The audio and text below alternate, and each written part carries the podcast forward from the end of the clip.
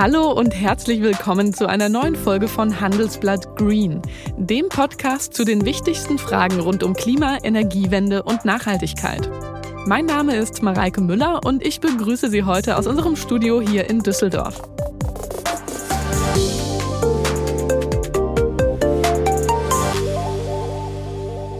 6 Uhr morgens. Der Wecker klingelt, Sie schauen vielleicht erstmal aufs Handy, schlurfen in die Küche, machen sich einen Kaffee, ab zur Arbeit, die Brötchentüte natürlich in der Hand.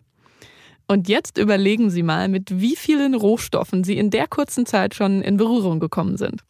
Also so viel vorweg, von der Zahnpasta über die Möbel bis zum Smartphone-Chip stecken Rohstoffe in ungefähr allem, was uns so umgibt. Und gleichzeitig wissen wir natürlich, dass die Ressourcen, die uns auf der Welt zur Verfügung stehen, endlich sind. Da ist es geradezu unsinnig, dass der Mensch jedes Jahr mehr als 100 Milliarden Tonnen Rohstoffe wie Öl, Gas oder Metalle aus der Erde holt, aber nur 8,6 Prozent davon wiederverwendet. Wie können wir also möglichst viele Stoffe möglichst lange nutzen, bevor sie zu Abfall werden? Eine Antwort darauf könnte das Konzept Kreislaufwirtschaft sein, auf Englisch Circular Economy. Bei diesem Modell werden bestehende Materialien so lange wie möglich genutzt, geteilt, wiederverwendet, repariert und letztendlich recycelt. Das Ziel dabei ist es, die ursprünglichen Stoffe aus dem Abfall wiederzugewinnen und damit die Umwelt zu entlasten. In Deutschland ist das teilweise schon gängige Praxis. Aber können wir es eigentlich schaffen, von einer eher linearen Wirtschaft, bei der ein Großteil der Rohstoffe nicht wiederverwertet wird, zu einer hundertprozentigen Kreislaufwirtschaft zu werden? Darüber spreche ich jetzt mit Christina Dornack, Professorin für Abfall- und Kreislaufwirtschaft an der Technischen Universität in Dresden. Hallo Frau Dornack, schön, dass Sie da sind. Ja, hallo, ich grüße Sie. Frau Dornack, im Laufe des heutigen Tages, wo ist Ihnen denn bisher schon die Kreislaufwirtschaft begegnet? Die Kreislaufwirtschaft begegnet uns äh, eigentlich auf Schritt und Tritt. Das fängt äh, schon damit an, wenn wir ein Duschbad benutzen und äh, die Verpackung möglicherweise in die Hand nehmen, es sei denn, wir benutzen halt Duschbad ohne Verpackungen oder wir nehmen das Smartphone in die Hand oder wir werfen die Bananenschale in den Biomüll. Also Kreislaufwirtschaft begegnet uns immer wieder. Es ist uns möglicherweise nur nicht bewusst, dass wir es tun. Da haben Sie eigentlich schon ganz akkurat meinen äh, morgendlichen Ablauf geschildert. Ich benutze tatsächlich mittlerweile ähm, Shampoo ohne Verpackung. Ähm, aber ich merke auch selbst eigentlich jeden Tag, hm, an vielen Stellen könnte man wirklich noch besser werden. Aber ähm, schauen wir uns erstmal die Lage in Deutschland insgesamt an. Was würden Sie denn sagen? Wie weit sind wir hierzulande denn schon auf dem Weg in eine komplette Kreislaufwirtschaft, wenn das Gegenteil diese lineare Wirtschaft ist? Also was wir in Deutschland sehr gut können und was wir prima gelernt haben in den letzten Jahren, ist äh, Müll zu trennen, ist Müll aufzubereiten, ähm, äh, zu recyceln oder aber auch thermisch zu nutzen, also Energie daraus herzustellen. Das können wir alles ganz prima. Aber diese Stoffe dann doch wieder zurückzubekommen und äh, oder zurückzunehmen und sie für die Produktherstellung einzusetzen, das fällt uns tatsächlich sehr schwer. Und da ähm, hat Deutschland auch deutlichen Nachholbedarf. Da können wir viel, viel mehr tun. Ungefähr ähm, je nachdem, wie man rechnet oder welche Statistiken man schaut, also eine niedrige zweistellige Prozentzahl äh, an Sekundärrohstoffen wird in unseren neuen Produkten verbaut. Das ist wirklich wenig dafür, dass wir ähm, sehr viel recyceln können und sehr viel Know-how und sehr viel Technologien haben. Oh wow, und wie ist so das Verhältnis zwischen ähm, recycelten Materialien und den Materialien, die dann tatsächlich, wie Sie gerade gesagt haben, in der Kreislaufwirtschaft landen?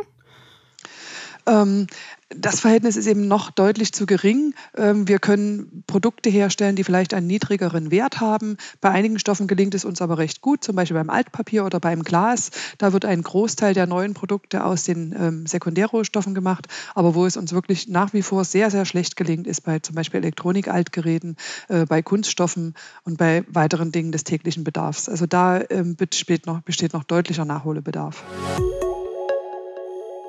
Dieser Unterschied zwischen Recycling und einer echten Kreislaufwirtschaft, der ist auch in Teilen der Industrie mittlerweile total wichtig. Das sagt zum Beispiel auch Thomas Fuhr, der CEO der Grohe AG, die stellen Badeinrichtungen und Küchenarmaturen her. Wenn der über die Kreislaufwirtschaft spricht, dann spricht er von Cradle to Cradle, ein etwas breiteres Konzept noch, übersetzt von der Wiege wieder in die Wiege. Und das steht eigentlich für ein perfektes Kreislaufwirtschaftssystem. Thomas Thomas Fuhr erklärt das am Beispiel eines Duschschlauchs, der in seinem Unternehmen hergestellt wird. Hören wir mal rein. In unserer alten Welt setzen wir einen Rohstoff ein, verbrauchen ihn und dann wird er weggeschmissen. In, in der Cradle-to-Cradle-Welt nutzen wir den Rohstoff nur, nur als Brauseschlauch heute. Und wenn wir mit der Nutzung fertig sind, dann nehmen wir den Rohstoff und führen ihn einer neuen Verwendung zu. Entweder wird er wieder ein Brauseschlauch oder der wird äh, irgendetwas anderes, ja, was man mit dem Silikonmaterial anfangen kann. Und, und das hat auch, ist auch nichts mehr klassisch mit dem Thema Recycling äh, äh, zu tun, weil Recycling ist, ist eine Unterstufe davon. Die, das Thema, was ich eben angesprochen hatte mit Reinheit und Materialauswahl, das ist bei Cradle to Cradle eine ganze äh, Stufe höher. Frau Dornack, jetzt haben wir ja eingangs über ja, ganz alltägliche Situationen gesprochen, den Coffee-to-go-Becher, die PET-Flasche. Aber tatsächlich geht es ja bei der Kreislaufwirtschaft um unser gesamtes Wirtschaftssystem, um ganze Volkswirtschaften. Also eben auch die Frage, wie werden neue Industriestandorte aufgebaut, welche Standards gelten für Gebäude, ähm, genau, wie sind Arbeitsplätze ausgestattet, an denen wir tagtäglich arbeiten, oder? Das ist völlig richtig. Das fällt da alles mit rein. Und das sind auch genau die Punkte, die Sie jetzt genannt haben, die eben eine große Menge an ähm, Rohstoffen benötigen. Ne? Also gerade wenn wir an die Bauindustrie denken, die benötigt eine große Menge an Rohstoffen. Und wenn wir mal schauen, wie viele Sekundärbaustoffe in Neubauten verarbeitet werden, das ist fast nichts. Und ähm, dadurch kommt auch diese geringe Prozentzahl äh, zustande, weil bei diesen Massenrohstoffen, die wir hier verwenden, ähm, ist die äh, Recyclingquote und auch die Wiedereinsatzquote vor allem in der Industrie sehr, sehr gering. Und da muss noch deutlich mehr gemacht werden. Ja. Ja, wir können da auf jeden Fall gleich auch nochmal auf die verschiedenen äh, Branchen eingehen. Das finde ich auch sehr interessant.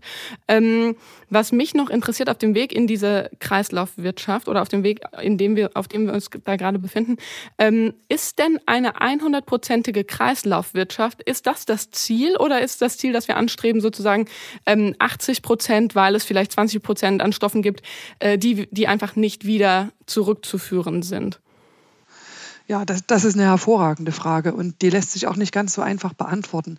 100 Prozent wird uns so lange sehr schwer fallen, solange wir äh, Schadstoffe in unseren Produkten haben. Und ob wir jeweils davon ganz wegkommen, da bin ich sehr skeptisch. Das heißt, ähm, Stoffe, die sagen wir mal, im Kreislauf sich dann als Schadstoffe erweisen. Sie sind natürlich im Produkt äh, nützlich, hilfreich, Flammenhämmer zum Beispiel in Elektronikgeräten und so weiter. Die machen aber das äh, Recycling dann tatsächlich schwierig.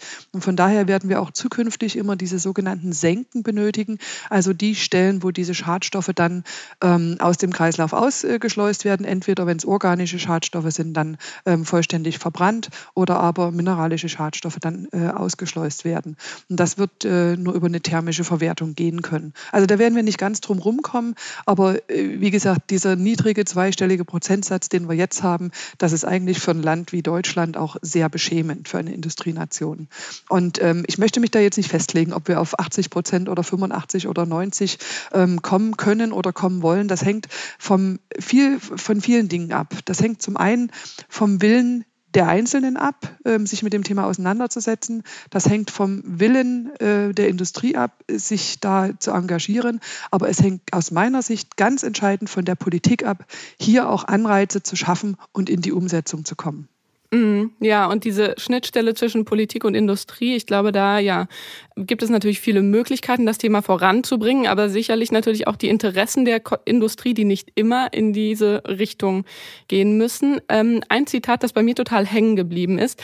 BASF-Chef Martin Brudermüller, der sagte vor kurzem, mit der Kreislaufwirtschaft können wir Wachstum und Ressourcenverbrauch voneinander entkoppeln. Das ist ja erstmal eine starke These und das klingt erstmal so, als fände er die Kreislaufwirtschaft gut. Wir können Wirtschaftswachstum beibehalten und gleichzeitig den Ressourcenverbrauch ja niedriger halten.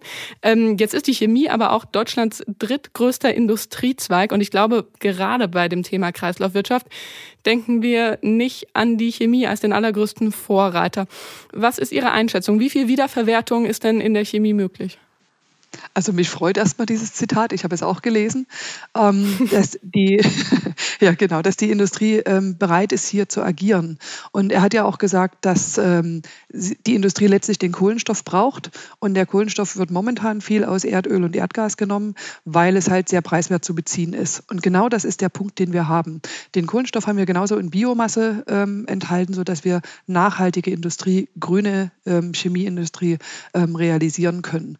Und ähm, der Anreiz muss natürlich immer über die Kostenseite kommen. Und wenn wir die Kostenseite, also wenn nach wie vor ähm, fossile Rohstoffe wie Erdöl, Erdgas so preiswert sind und ähm, andere Rohstoffe viel zu teuer oder wesentlich teurer auch in der Aufbereitung, dann braucht es politische Instrumente, um hier eine Verschiebung äh, im, in, in der Wirtschaftlichkeit auch darzustellen. Also die Industrie macht tatsächlich viel. Und ähm, ich gebe ihm natürlich auch ähm, recht, dass wir einen Großteil unserer Stoffe recyceln können. Also Kreislaufwirtschaft mhm. hat ja äh, zwei Ideen oder Ressourcenschonung hat zwei Ideen aus meiner Sicht. Die eine Idee ist, wir wollen unsere Produkte, alles, was wir haben, wir müssen das und wollen das so lange wie möglich nutzen. Das soll wirklich erst nach einer sehr langen Nutzungszeit zu Abfall werden oder zu einem nicht mehr benutzten Produkt werden. Und die zweite Sache ist, wenn es dann in das Abfallregime kommt, dann soll es bitte unbedingt kreislauffähig sein. Es muss so hergestellt werden, dass es kreislauffähig ist. Von der Kleinfamilie bis hin zum DAX-Konzern. Überall denken die Menschen inzwischen darüber nach, wie unsere Welt und Wirtschaft am besten in Richtung Nachhaltigkeit umgebaut werden kann. Hallo, mein Name ist Philipp Gestakis. Ich bin Chef Anlagestratege bei der Hypovereinsbank. Meine Aufgabe ist es, immer wieder aufs Neue darüber nachzudenken, welche nachhaltigen Anlagen entwickeln sich am besten. Welche sind genauso gewinnbringend wie konventionelle? Wie genau können Unternehmer nachhaltige Projekte und Investitionen finanzieren und gleichzeitig die Themen Umwelt, Soziales und Unternehmensführung berücksichtigen? Und was gilt es dabei zu beachten? All das diskutieren wir gemeinsam mit unserem Nachhaltigkeitsexperten Matthias Dax. Und zwar einmal im Quartal in einer Sonderausgabe zum Thema in Nachhaltigkeit investieren in unserem HVB Marktbriefing Podcast. Zu finden ist der überall, wo es Podcasts gibt und auf der Hypovereinsbank Homepage. Wir freuen uns auf Sie.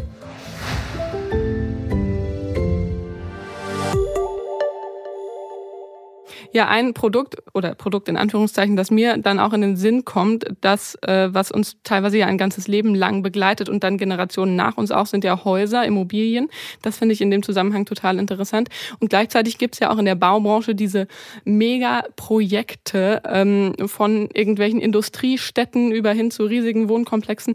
An der Stelle dieselbe Frage wie eigentlich für die Chemieindustrie. Wie viel Wiederverwertung ist denn möglich bei der Baubranche? Denn die steht ja auch oft in der Kritik.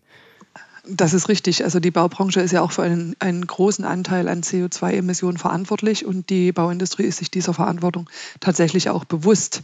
Ähm, wie viel ist möglich? Ähm, das wird auch die Zukunft zeigen. Also wir haben, wenn wir ähm, Gebäude abreißen, ähm, zurückbauen, äh, haben wir einen guten Fundus an Sekundärbaustoffen, die wir haben und die auch neu eingesetzt werden können. Die müssen natürlich schadstofffrei sein, weil wir uns täglich darin bewegen. Und ähm, das ist genau diese Gratwanderung, die wir haben, wo man sich momentan sicherer ist, dass man äh, Primärbaustoffe äh, verwendet, weil die halt schadstofffrei sind, weil sie nicht ähm, in Berührung gekommen sind mit anderen Bauelementen. Und da, auch da müssen wir ran dann recyclingfähige, modular äh, gebaute äh, Bauprodukte herzustellen und vor allem eben die Aufbereitung vielleicht auch so zu gestalten und den Nachweis zu bringen, dass keine Schadstoffe enthalten sind, die Aufbereitung so gestalten, dass wir einen schadstofffreien Sekundärbaustoff hier haben. Das ist eine große Frage, der wir uns auch widmen, auch hier an unserem Institut, ähm, wo wir hoffentlich in drei, vier Jahren ein ganzes Stück weiter sind, gemeinsam mit den Bauingenieuren auch unserer Universität. Okay, und dann noch eine dritte Branche, die mich sehr interessiert und zu der wir auch immer viele Fragen bekommen beim Handelsblatt. Und zwar sind das die Batterien von Elektroautos. Denn einerseits ja ähm, haben die Elektroautos viele Fans, äh, die sagen ja besser für die Umwelt. Und die Batterien müssen aber ja trotzdem irgendwie recycelt werden. Und da gibt's doch noch Probleme, oder? Da steht man noch vor Herausforderungen.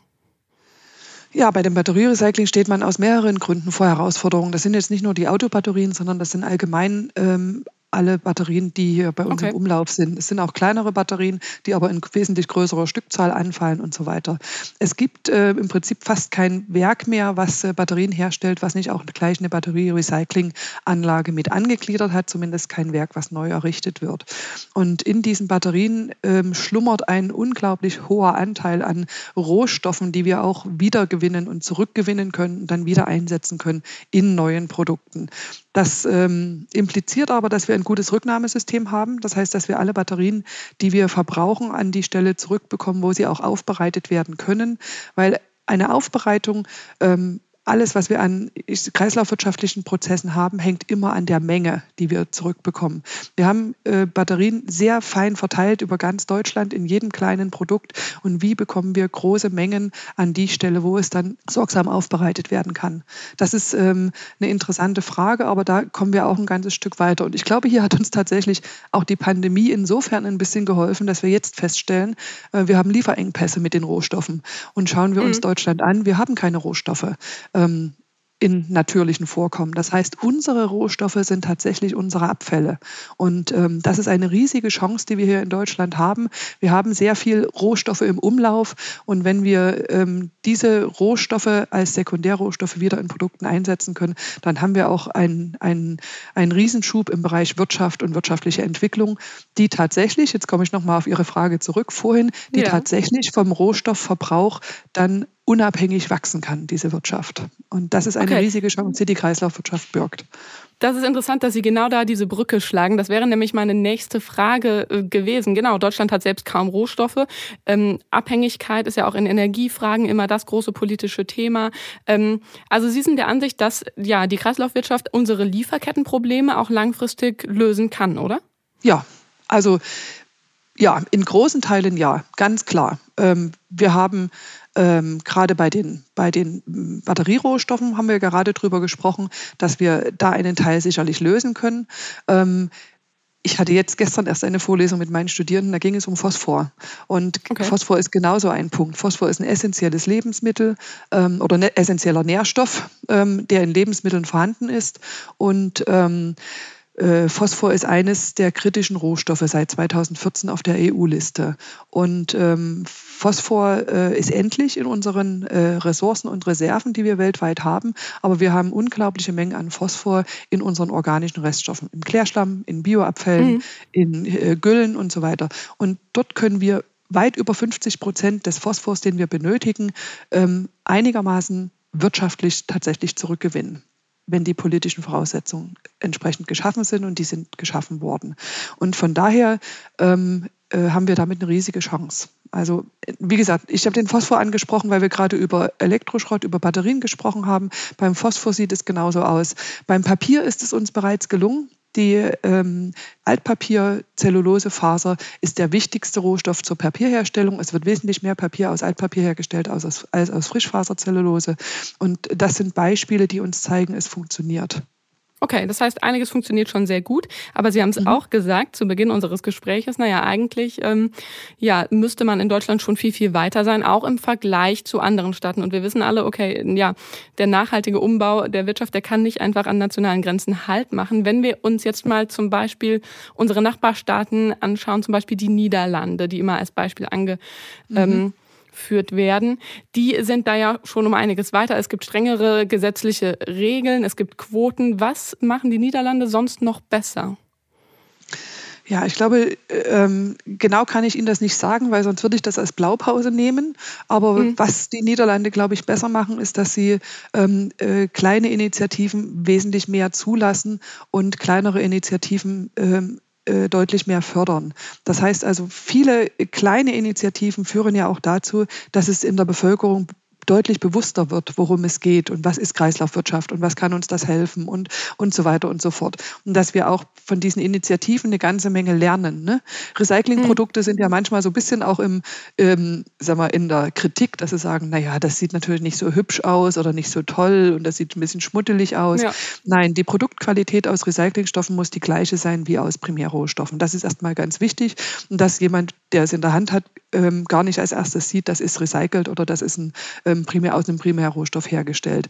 Und ich glaube, da ist an der Stelle die Niederlande viel weiter, die auch kommunale Eigeninitiativen ganz stark zulassen und hier sagen, wir haben so und so viele Initiativen, die wollen wir unterstützen, weil wir wollen bis 2050 wollen wir komplett klimaneutral sein oder komplett abfallfreie äh, abfallfreie Gemeinde sein oder abfallfreie Großstadt sein.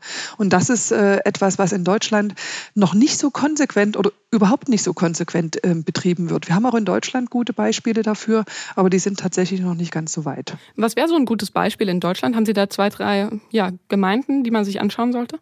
Ja, also es gibt erstmal relativ viele so Materialinitiativen, die wir halt äh, in Deutschland haben. Also Materialinitiativen bedeutet, dass wir ähm, wie kleine Börsen haben, wo Rohstoffe, zum Beispiel ähm, Nebenprodukte aus der industriellen Produktion oder andere Rohstoffe dann wie angeboten werden, gesagt haben, wir haben ja einiges übrig und sich dann, wie in Dresden zum Beispiel, sich dann Künstler oder Kindergärten daran bedienen können und ähm, das Material dann abholen können. Da gibt es ein kleines Lager dafür und dann kann man sich das abholen.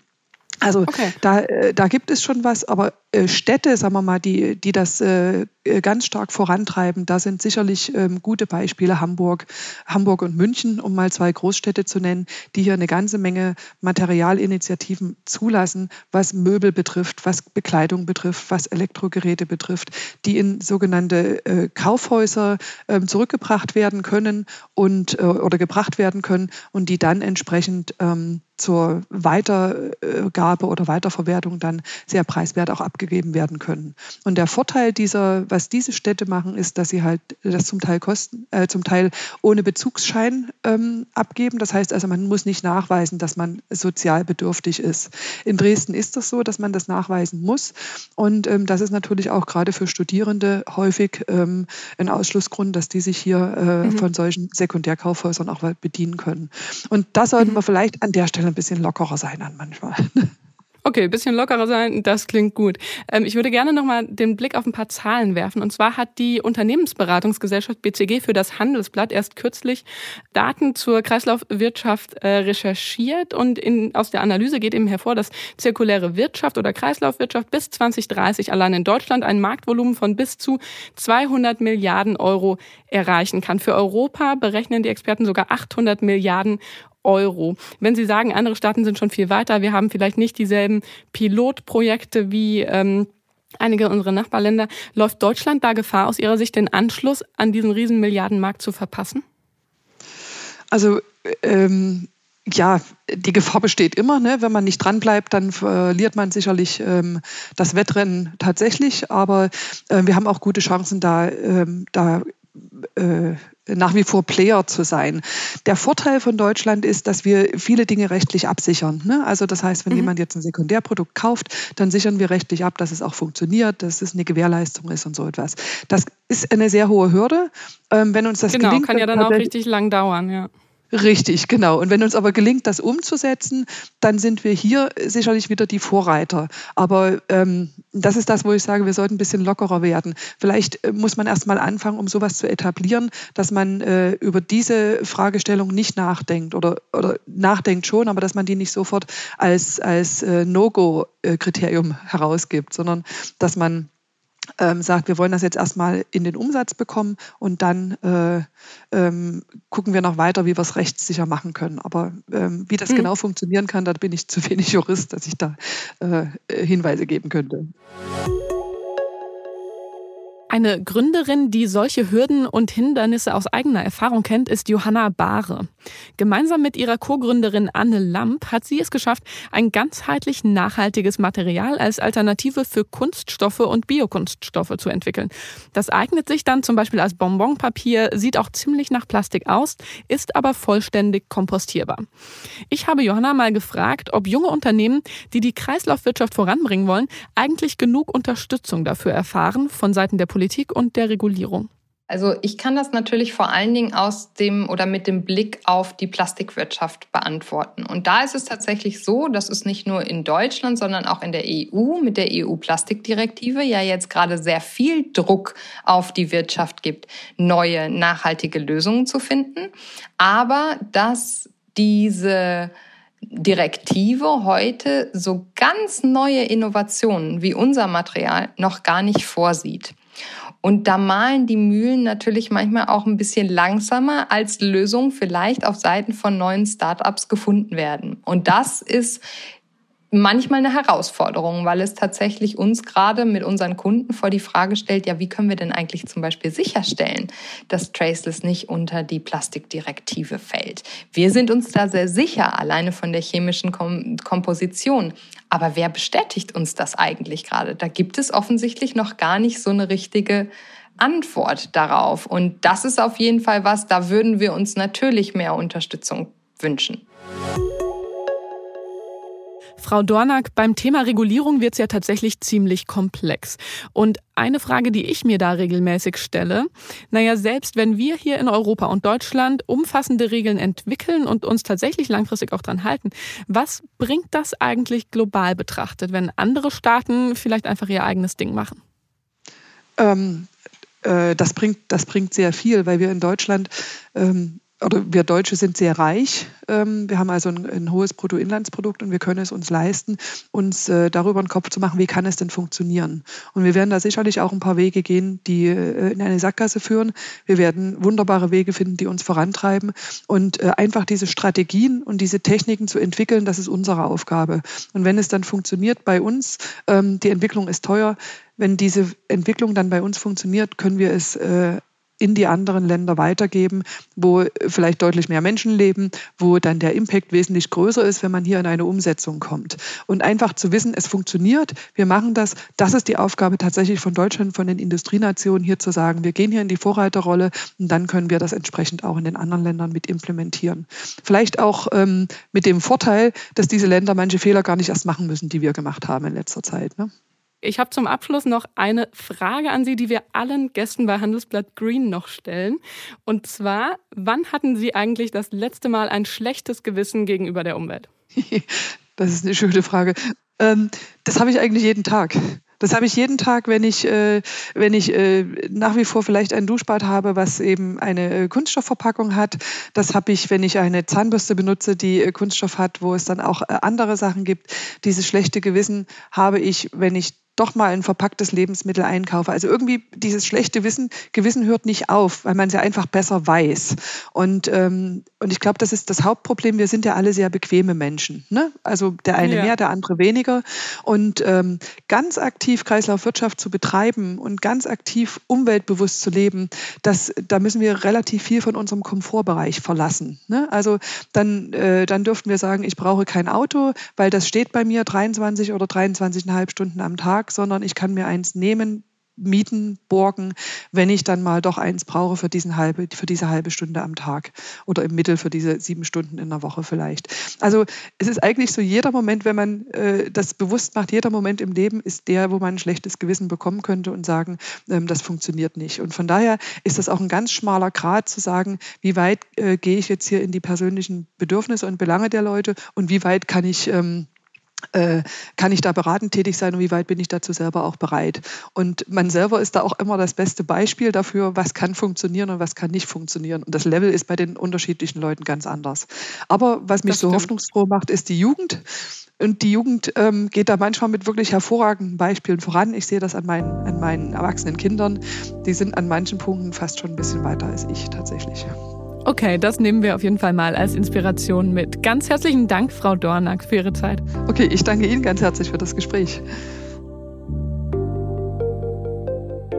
Das war's für diese Woche mit Handelsblatt Green. Wenn Sie Fragen für uns haben, Themen oder Anregungen, dann schreiben Sie uns einfach eine Mail an green@handelsblatt.com.